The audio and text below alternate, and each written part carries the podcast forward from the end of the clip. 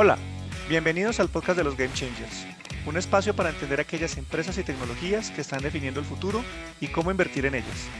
Somos Guillermo Valencia, cofundador de Scale, y quien les habla, Julián Cardona, director de Relación con Clientes.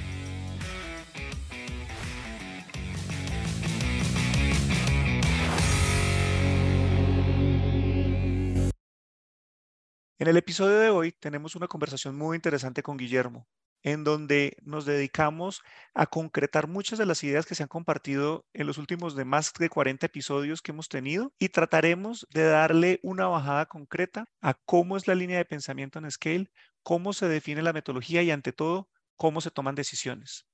Vamos a explorar por qué se ha hecho tanto énfasis en que las reglas del juego de la inversión de los últimos 40 años cambiaron cuáles son las razones por las que cambiaron y qué ha cambiado en el mundo para que esta línea de pensamiento cada vez gane más relevancia. No solo para llevarlo a un portafolio de inversión, sino también para la toma de decisiones en la vida, que puede tener muchos diferentes aspectos. Entonces los invitamos a escuchar este episodio con Guillermo y de nuevo a compartir con nosotros todos los comentarios que tengan. Hola Guillermo, ¿qué tal? ¿Cómo vas? Juli, súper bien. Bueno, Guillermo, el día de hoy, como les decía en la introducción de este episodio, vamos a profundizar un poco en la filosofía Scale. Queremos aprovechar que ya después de 47 episodios, si no estoy mal, hemos compartido muchos mensajes, tanto de cómo se lleva el proceso y la metodología de inversión, a cómo también se analizan las empresas, se analiza el mercado.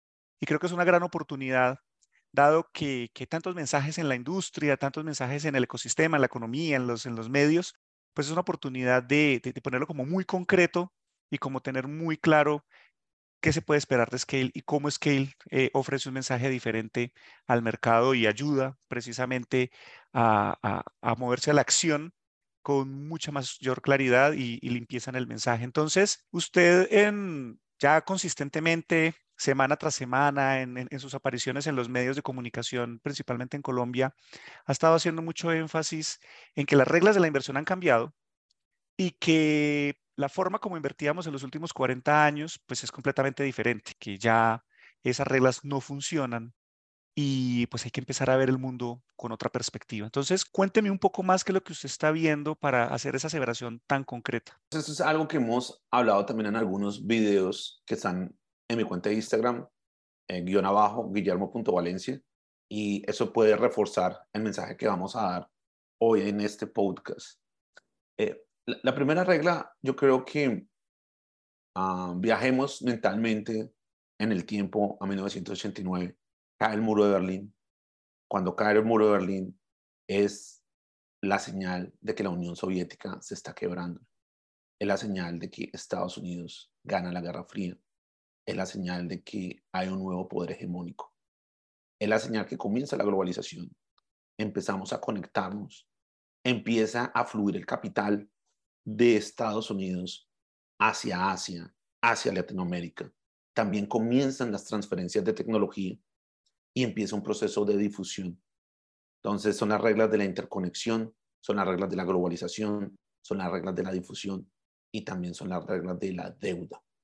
Entonces, eso creó muchísimo crecimiento y eso fue fabuloso porque un billón de personas salieron de la pobreza, pero ese billón de las personas estaban en China, en general, ¿no? También otras personas, pero ese China también empieza a transformarse. Ese China empieza a crecer y ese China empieza a tomar un rol en Asia, en particular en el Pacífico, hasta que llega un punto en el 2008 que dice, yo estoy aquí y también quiero dominar. Yo estoy aquí y no quiero funcionar con las reglas que define los Estados Unidos. Y eso crea una tensión. Entonces, no puede ser lo mismo eh, a la hora de invertir cuando tenemos toda una situación geopolítica diferente. Porque no olvidemos que una situación geopolítica implica que el sistema monetario cambie, implica que los flujos del dinero cambien.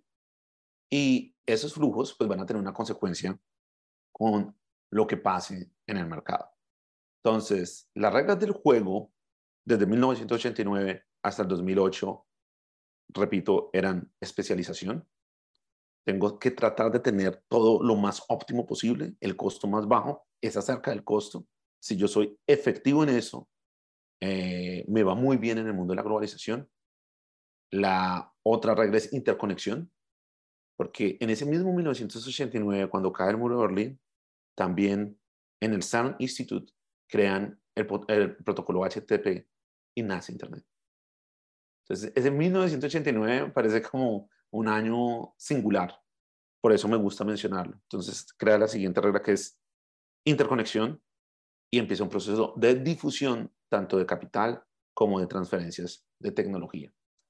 Eh, no obstante, hay una palabra que faltó en todos esos 40 años, productividad. Entonces, eh, esas son las reglas, ¿Y qué, implica eso en el mercado? Entonces, hay, varias ideas que, que nosotros, los occidentales, tenemos.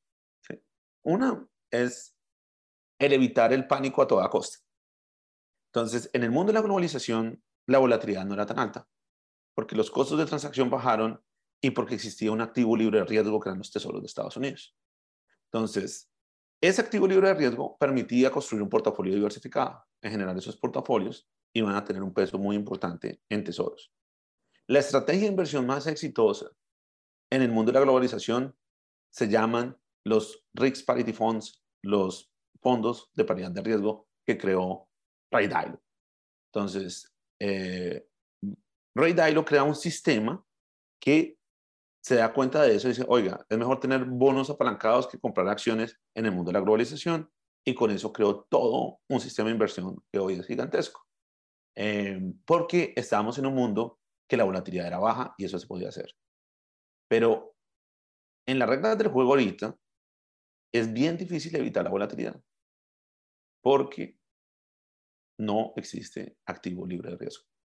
Cuando dos grandes titanes están compitiendo por materias primas, por tecnología, por el estatus de moneda de reserva, eh, por dominio geopolítico, voy a tener un drawdown gigantesco en los tesoros de Estados Unidos y eso está pasando ahora. Entonces, como eso está pasando ahora, tenemos que invertir de otra manera. Lo interesante es que la mayoría de fondos de pensiones del mundo están supremamente cargados en esos tesoros, en esos papeles también de renta fija. Entonces, esa es una consecuencia supremamente práctica de las nuevas reglas del juego. Voy a tener volatilidad, el mundo va a entrar en un proceso de purga, muchas compañías no van a sobrevivir y van a sobrevivir aquellas que estén enfocadas en la productividad, en el localismo, porque es la reacción natural a si ya la globalización no funciona, entonces ¿cómo vamos a producir? Vamos a producir de manera local. Se van a crear nuevas cadenas de valor. Y las empresas que se posicionen para eso van a ser los nuevos protagonistas. Entonces, eh, eso son como consecuencias ya prácticas a, a nivel de portafolio. Por eso, nuestra invitación siempre a inversiones es algo que no puedo delegar. El modelo anterior, los otros 40 años, es yo confío en alguien y esa persona va a administrar el portafolio. Y, muy bien.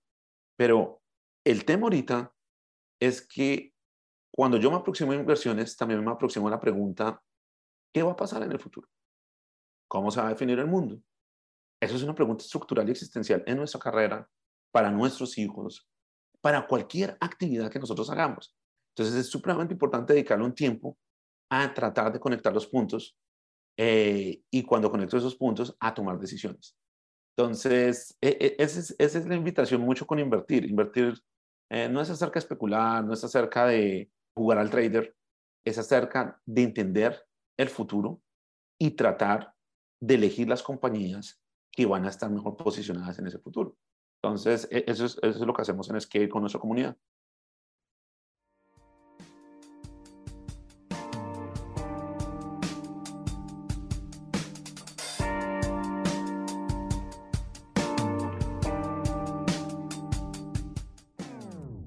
Este podcast es patrocinado por Scale. Scale empodera a las personas para que entiendan, inviertan y generen riqueza monetizando el cambio. Scale ofrece servicios para la toma informada de decisiones y brinda acompañamiento personalizado a sus clientes, con información oportuna asociada a sus portafolios de inversión. Agenda ya una llamada con nuestros representantes en scale.macrowise.co.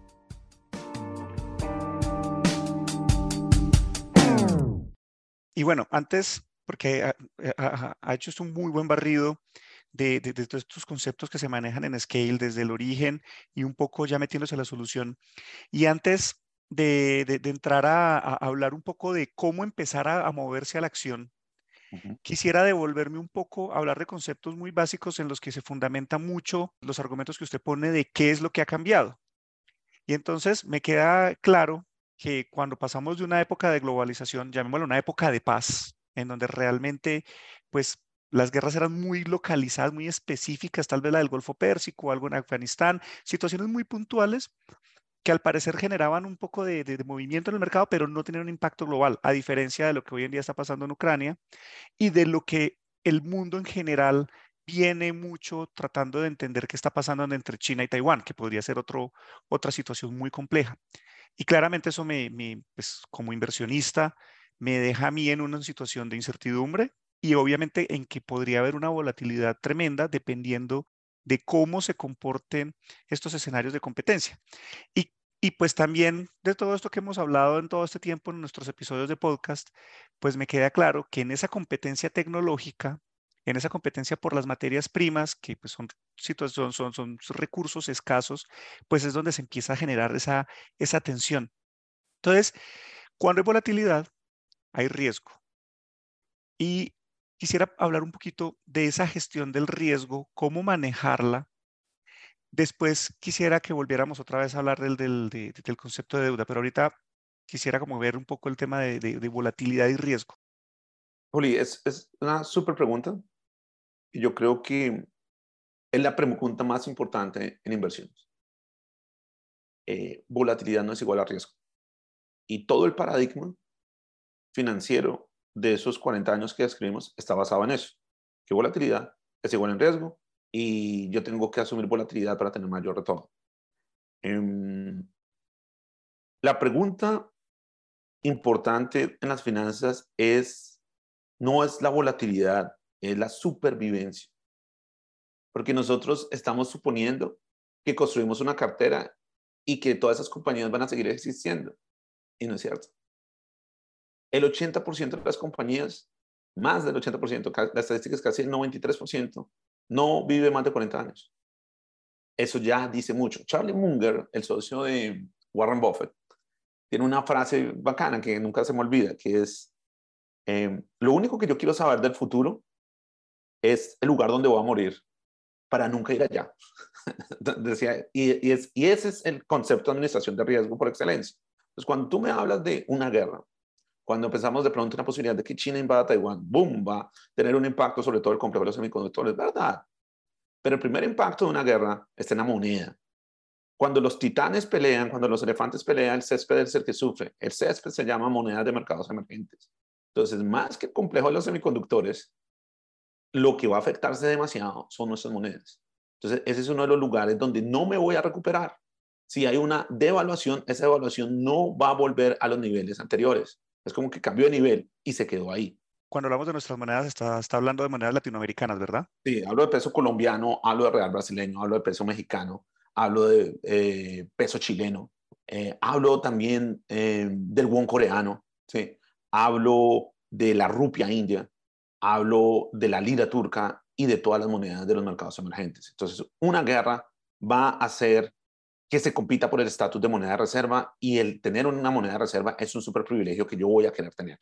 Entonces ahí tenemos un, e, eso, eso, es un, eso sí es un riesgo, porque es algo que no se va a recuperar. En el otro lado, digamos en los semiconductores, si el evento de guerra acontece, vamos a tener volatilidad, pero también vamos a tener un grupo de CEOs, un grupo de personas que se van a reinventar, que van a aprender de ese nuevo contexto y van a tener un nuevo mercado esa acción va a ir a nuevos máximos en un transcurso de tres años por causa de esa misma guerra. Eso es lo interesante. Entonces, volatilidad representa dos cosas.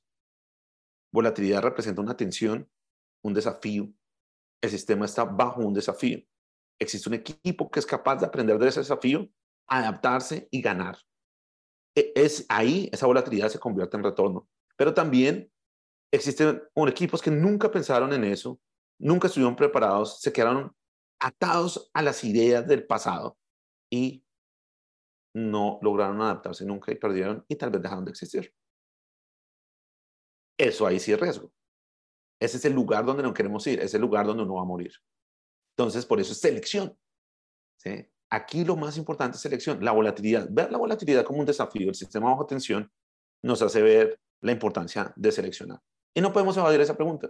No podemos evadir la volatilidad. Nos toca asumirla. Ahora, nos toca asumirla con el equipo ganador. Saber que podemos sobrevivir ahí. Eso es lo que hace el proceso de selección. Me queda algo súper claro y es que pues el riesgo no se evita, el riesgo se gestiona. Entonces lo importante es poder tener un método, un sistema para poder identificar eh, precisamente esas variables de riesgo y gestionarlas, porque pues definitivamente no, no, no, no se pueden evitar, pero sí podría tomar decisiones como la que usted está planteando de tener claro dónde no estar y en ese, en ese mismo sentido, en ese proceso de selección, pues tener una oportunidad de ganar en esos movimientos que tiene el mercado. A, a mí hay algo que me parece peligroso del paradigma occidental, es la tendencia absoluta a no tener variaciones. O sea, el miedo al drawdown. El miedo al drawdown hace que uno tenga portafolios poco interesantes. Cuando uno está en lo que no se mueve, cuando uno está en estático es porque quiere eh, el confort de no tener esa variabilidad. Y está bien desde el punto de vista, quiero almacenar mi dinero, quiero que no pierda su poder adquisitivo y está súper bien. Pero eso no va a crecer.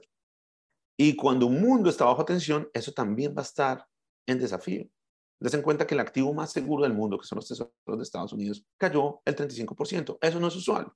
Y eso era lo más seguro. Era el lugar donde se almacenaba el dinero, por decirlo de alguna manera. Entonces, en cambio, cuando uno empieza a buscar la variación, uno comienza a aprender. Dice, pucha, estas compañías están aprendiendo. Estos sí encontraron, se adaptaron a las nuevas reglas del mercado y esos son los modelos que, de, de, de negocio que van a tener sentido.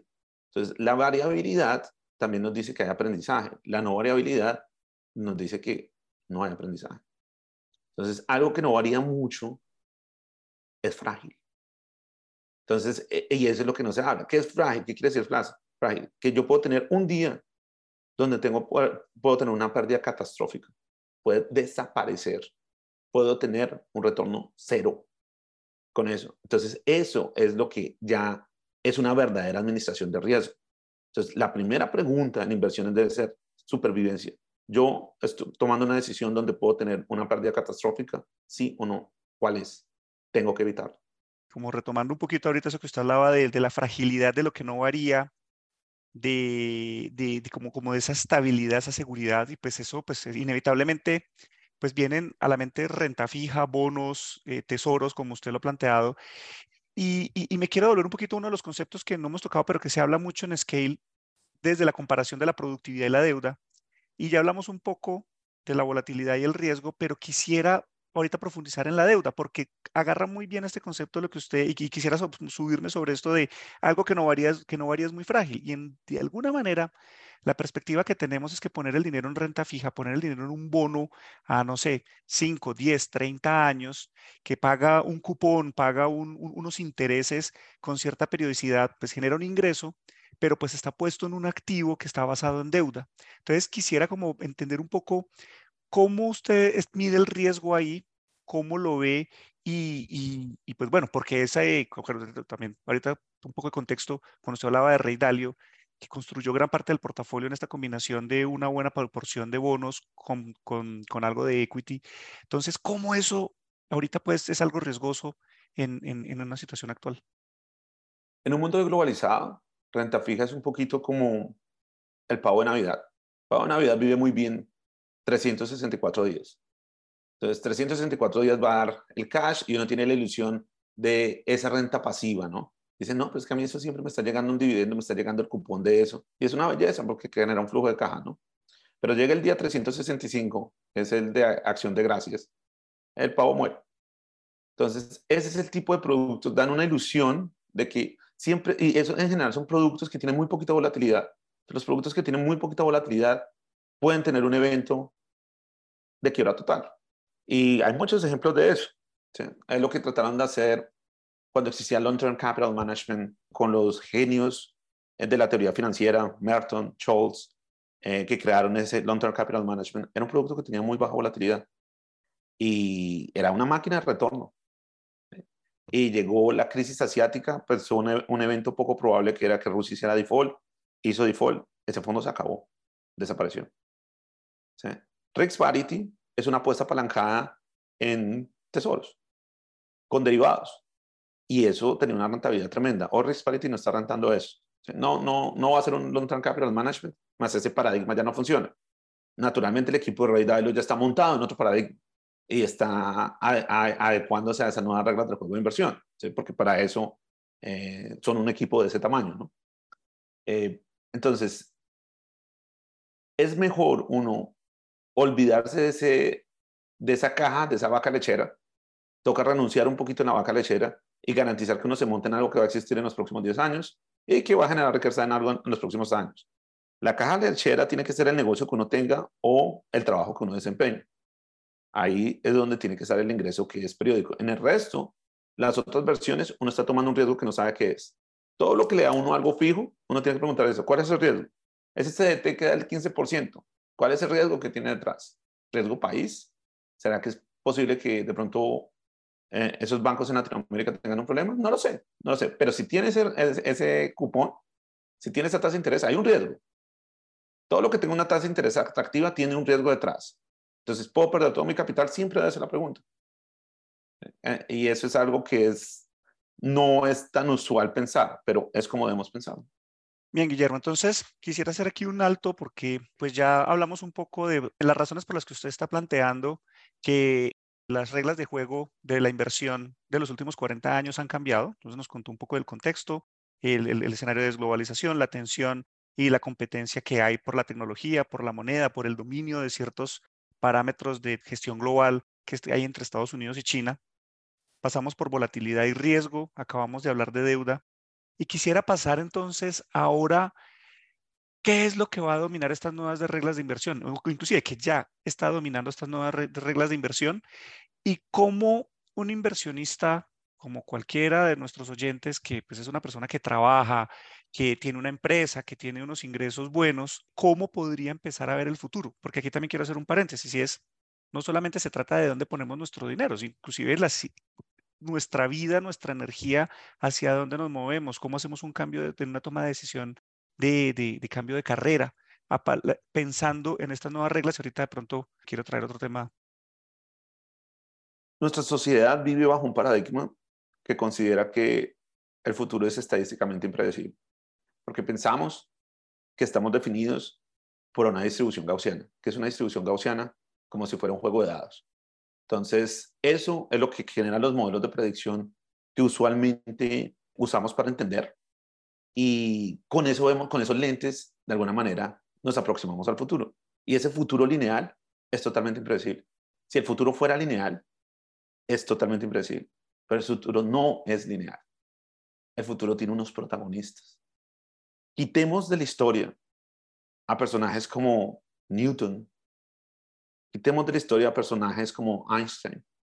Quitemos de la historia personajes como Jesús. Y la historia es otra. Quitemos otro personaje al azar y no pasa nada. Entonces, estos outliers son los que definen el futuro.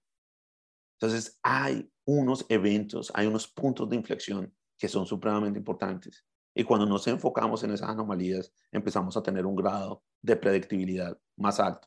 ¿Vamos a tener resolución? No. No vamos a saber qué va a pasar en los próximos segundos, pero sí vamos a tener una idea de cuál va a ser la morfología de ese futuro. Ese futuro es multipolar. Ese futuro tiene dos grandes potencias compitiendo.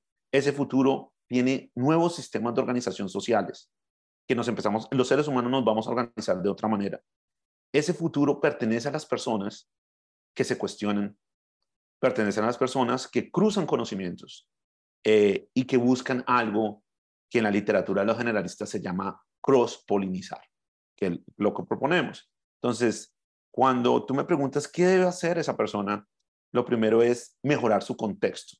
El contexto define el 80% de la probabilidad de éxito que podamos tener.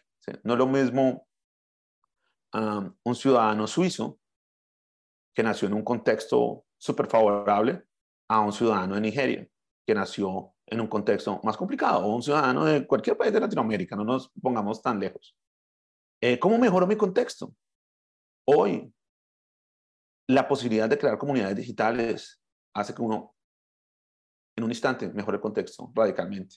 Y eso es lo que estamos creando. Una comunidad, un sistema de inteligencia colectiva que nos ayuda a entender qué está pasando en el mundo y lo traducimos en un portafolio de inversión. Pero como Julián menciona, va muchísimo más allá de solo el portafolio de inversión.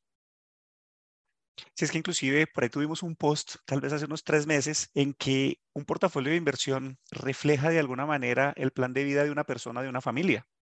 Porque si está ahorrando para un, eh, eh, ir a estudiar una maestría, ahí está reflejado en el portafolio de inversión, porque seguramente hay una asignación de capital en, un, en una idea puntual para tener ese dinero en el futuro. Se van a mover de país, van a hacer algún tipo de, comprar una casa nueva en, algún otro lugar del, país o del mundo. Entonces, eh, e, eso sí es muy claro. Y, y, aquí, Guillermo, en este juego de la inteligencia colectiva, pues me parece muy interesante porque en estos tiempos que está tan de moda hablar de la evolución de la inteligencia artificial, y se volvió a generar otra vez esa conversación en medios y, bueno, yo creo que muchos de los que nos están oyendo en sus almuerzos sociales, en sus fiestas, en sus espacios familiares, en donde hablar de política siempre ha sido común, pero también ya se habla mucho de inteligencia artificial y qué va a pasar, por ejemplo, con ChatGPT y, mire todo lo que se puede hacer, ¿será que el trabajo se va a acabar para las personas? Y pues bueno, creo yo que este ejemplo que usted pone de inteligencia colectiva, pues es uno de esos espacios en donde los seres humanos siguen siendo únicos y las tareas repetitivas las puede hacer un sistema de inteligencia artificial, pero las personas con su capacidad creativa y trabajando en colaboración, pues hacen toda la diferencia. Bueno, y conectemos esa pregunta que estás haciendo exactamente con lo que es volatilidad de riesgo. La existencia de ChatGPT o creo que aún esos son, son las versiones primitivas de lo que va a ser AI pero AI viene y AI va a reemplazar el trabajo de los especialistas. AI puede hacer un digging, o sea, puede encontrar muchísima más información que nosotros, puede filtrar mejor, puede hacer más data mining, porque es como funciona ese tipo de procesadores.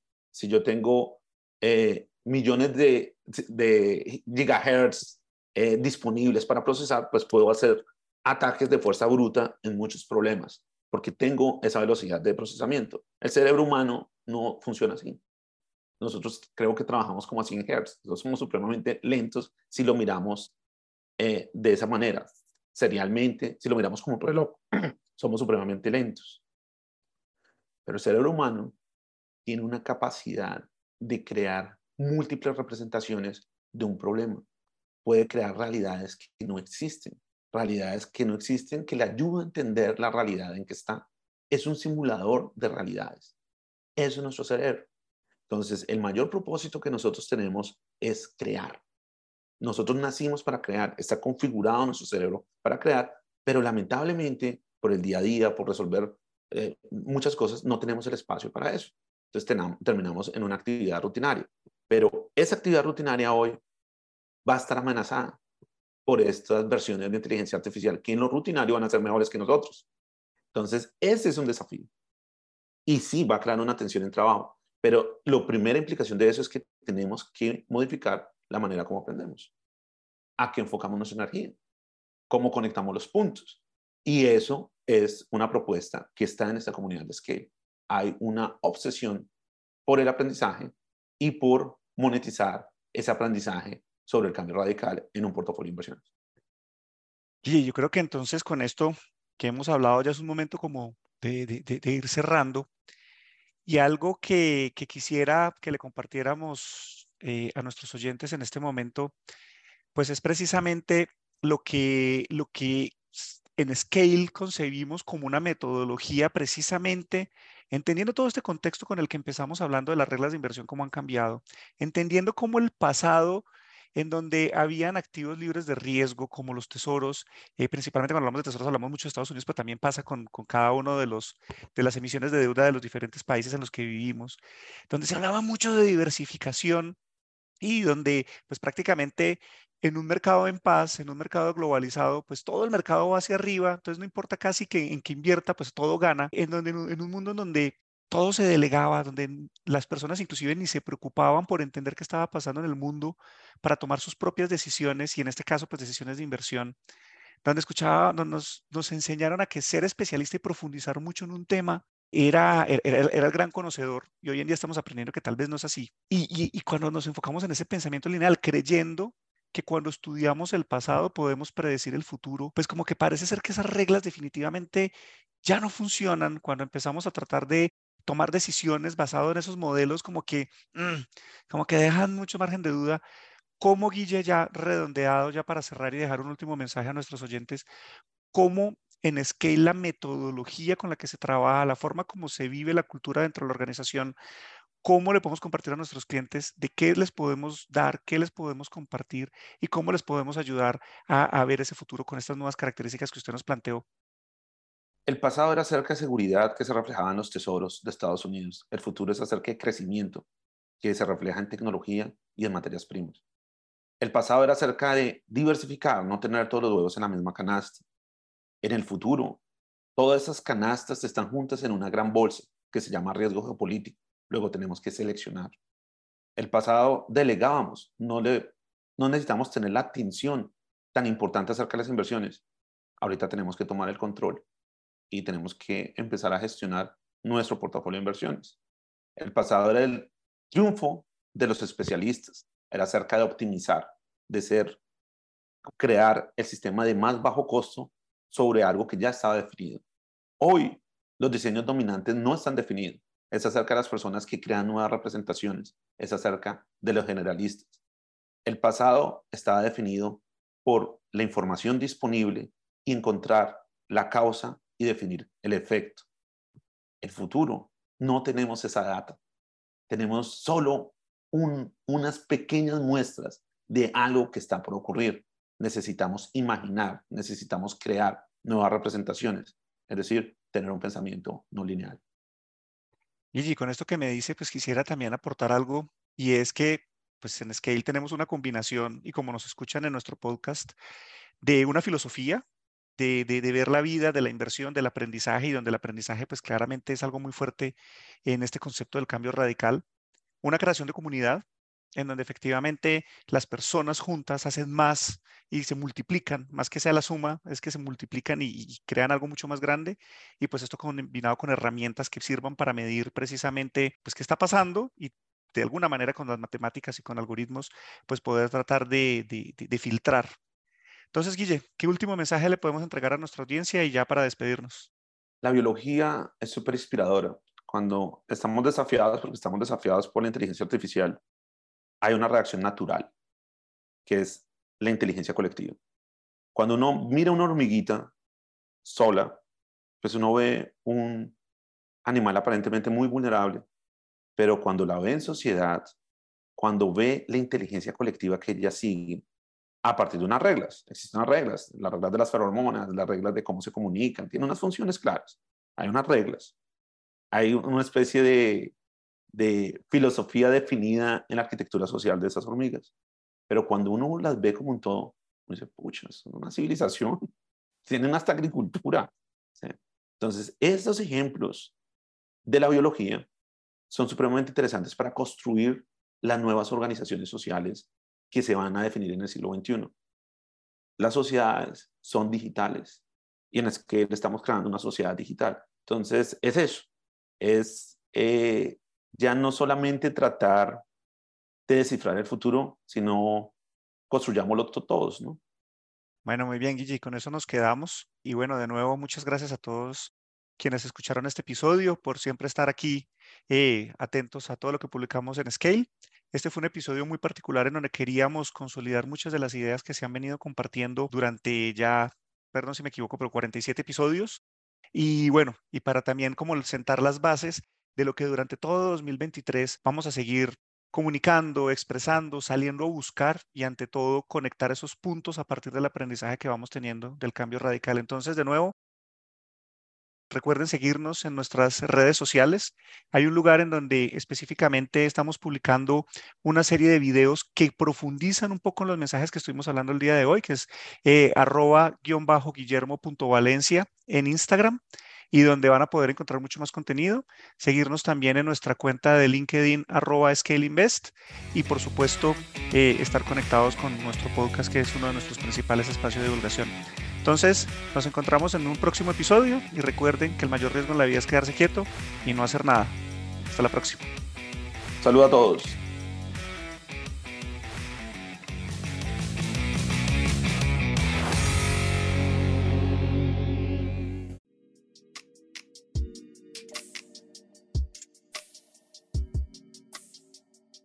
Ten en cuenta que los contenidos de este podcast no son un consejo de inversión y son publicados únicamente con fines informativos y educativos. Es responsabilidad del oyente realizar la investigación apropiada y tomar sus propias decisiones antes de invertir.